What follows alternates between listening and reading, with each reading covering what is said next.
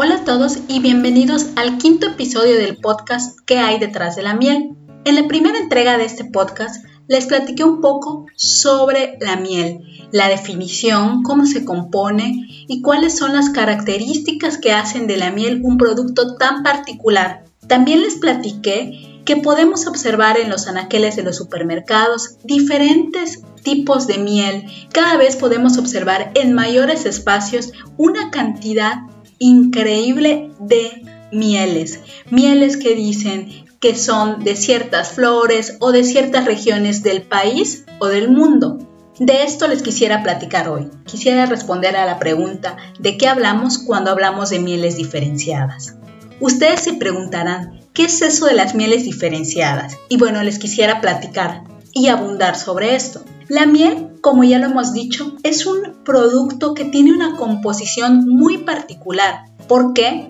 Porque tiene un componente de origen vegetal y un componente de origen animal. En este caso, son las enzimas que las abejas le proporcionan a través del proceso de convertir néctar y polen en miel. Además, las mieles poseen una composición química particular que depende del origen geográfico de la flora y del néctar. Y esto va a proporcionarle a la miel propiedades organolépticas particulares que nos van a permitir reconocerla y diferenciarla. ¿Y qué son las propiedades organolépticas?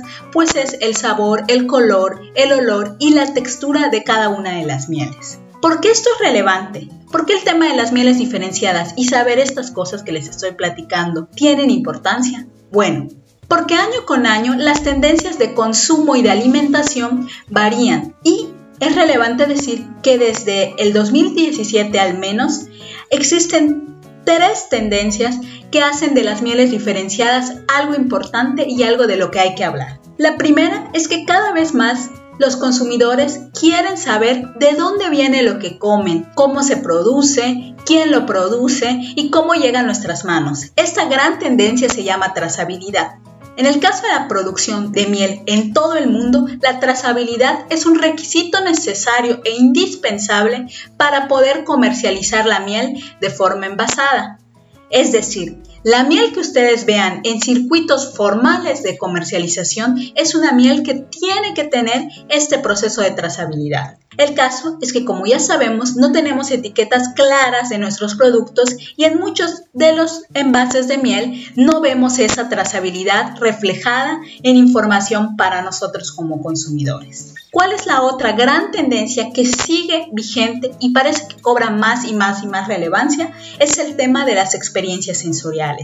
Seguro ustedes han visto que cada vez más los restaurantes se enfocan en que el producto no solo sea rico, sino que nos aporte algo más a través de nuestros sentidos. Y pues por algo la comida molecular ha sido tan reconocida por su gran aporte. Entonces, al tener mieles diferenciadas, por sabor, por color, por olor y textura, se brindan estas experiencias sensoriales que tanto estamos buscando al consumir algún producto. Y la última tendencia que tiene que ver con esto de las mieles diferenciadas es la tendencia del consumo local y de los ciclos cortos de comercialización. ¿Esto qué quiere decir? Que los consumidores cada día más quieren poder comprar sus productos, las cosas que se llevan a la boca o que tienen en sus casas, en establecimientos que les ofrezcan esta certeza de que el beneficio de su consumo va a llegar de forma expedita a los productores. Bueno, entonces en todo esto se enmarca el tema de la diferenciación de mieles.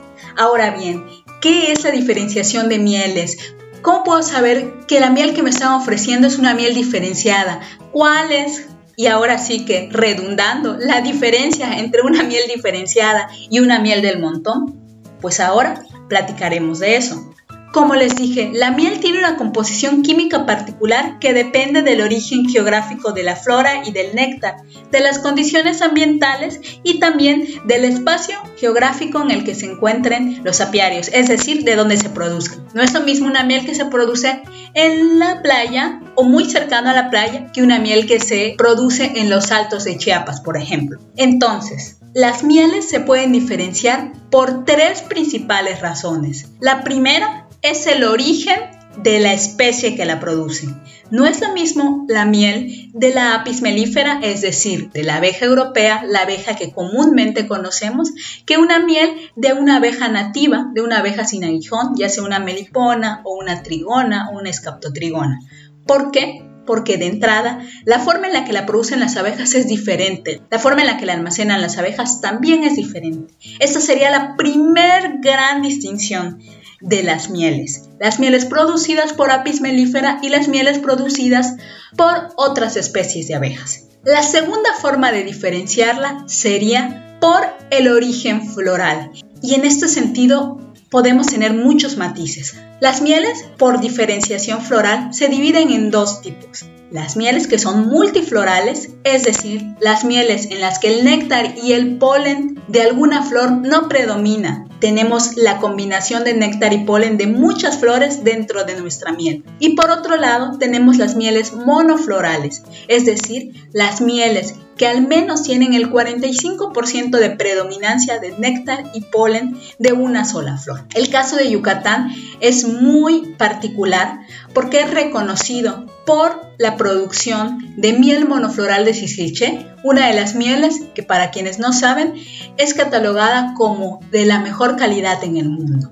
El tercer y último factor para la diferenciación de mieles es el origen geográfico. Digamos que la miel diferenciada por origen geográfico es la proveniente de ciertas flores y de una determinada latitud, población o demarcación geográfica que por sus características organolépticas solo puede encontrarse y producirse ahí mediante ciertas técnicas.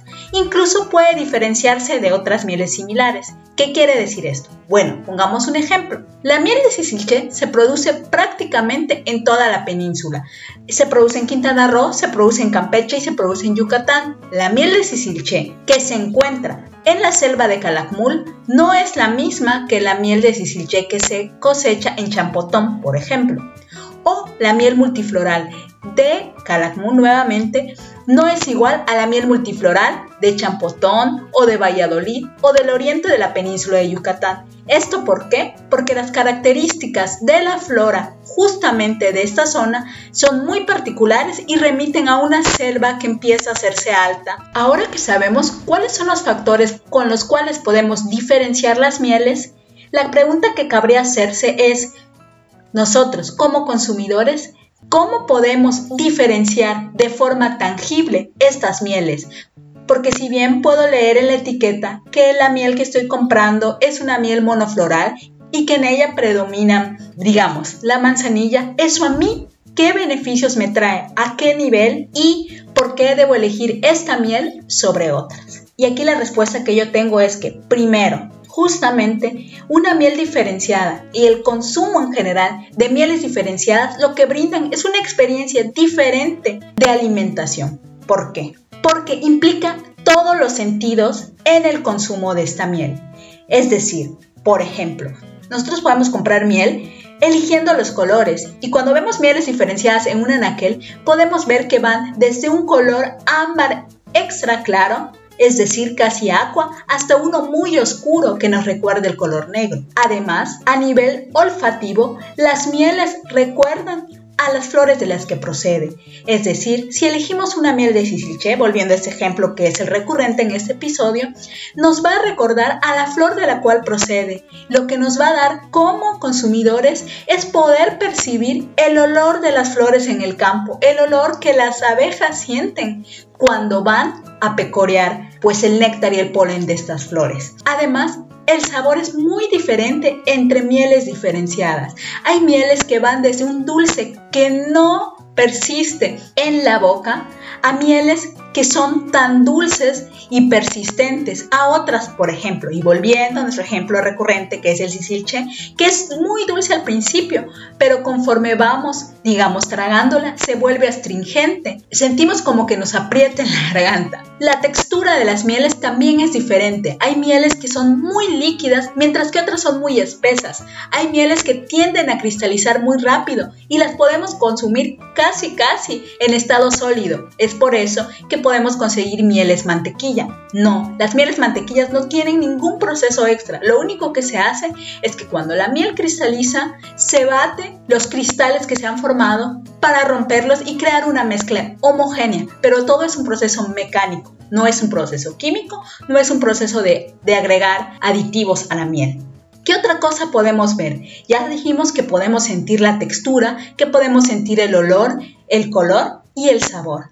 Y entonces con todo esto, nuestro consumo se enriquece. Podemos pensar en la miel ya no solo como ese producto que le aplicamos a los hot cakes o que usamos cuando estamos enfermos. No, la miel en sí es un producto complejo, un producto del cual podemos obtener experiencias sensoriales al momento en el que lo usamos para alimentarnos. Y al final, Además de todo esto que nos brinda como consumidores y como un alimento, también hay que decir que la diferenciación de mieles es una estrategia que permite la conservación de la biodiversidad. Y bueno, esto podría parecer muy exagerado quizás, pero no es así.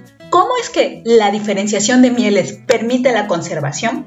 Lo primero que hay que decir es que si la miel diferenciada comienza a ser un producto buscado por los consumidores, lo que va a pasar es que los apicultores, los productores de dicha miel, van a interesarse en preservar la diversidad de la flora que tienen cerca de sus apiarios. ¿Por qué?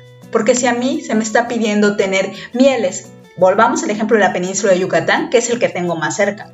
Si a mí me están pidiendo tener mieles diferenciadas de Sicilché, por ejemplo, pero también de Chacá, de Tajonal, entonces me voy a preocupar porque en mi entorno esa flora esté presente en el apiario, en los montes y en los campos cercanos. Entonces, es una forma también la diferenciación de mieles de contribuir a la conservación de la biodiversidad y al cuidar que estén las flores, los árboles cerca, que se conserven de una forma también estamos procurando que el hábitat de muchas especies animales esté conservándose. Por ello yo los invito a consumir mieles diferenciadas, a preguntar por ellas, a interesarse en su producción y en su consumo. Con esto cierro este episodio y los invito a escucharme en las siguientes emisiones. También me da mucho gusto decirles que ya me pueden escuchar a través de YouTube en el canal que hay detrás de la miel. Hasta luego.